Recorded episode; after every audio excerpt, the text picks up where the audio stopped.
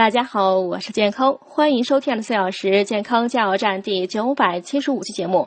今天讲宽恕带给你的十二种好处，终极第五种稳定心率。生气时，特别是面对面争吵时，心率一定会加快，从而增大心脏的负担。如果一个人总是不肯原谅他人的过错，气愤不止，心率就很难恢复到正常范围内。学会宽恕，就是保护您的心脏。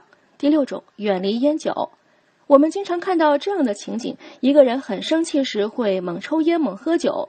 烟酒对健康的伤害不用我多说。如果懂得宽恕，心态平和，这种情况自然会少很多。第七种，拒绝抑郁。想不开、心眼小的人最容易心情抑郁。学会宽恕，至少会减少很多让你抑郁的机会。第八种，少点焦虑。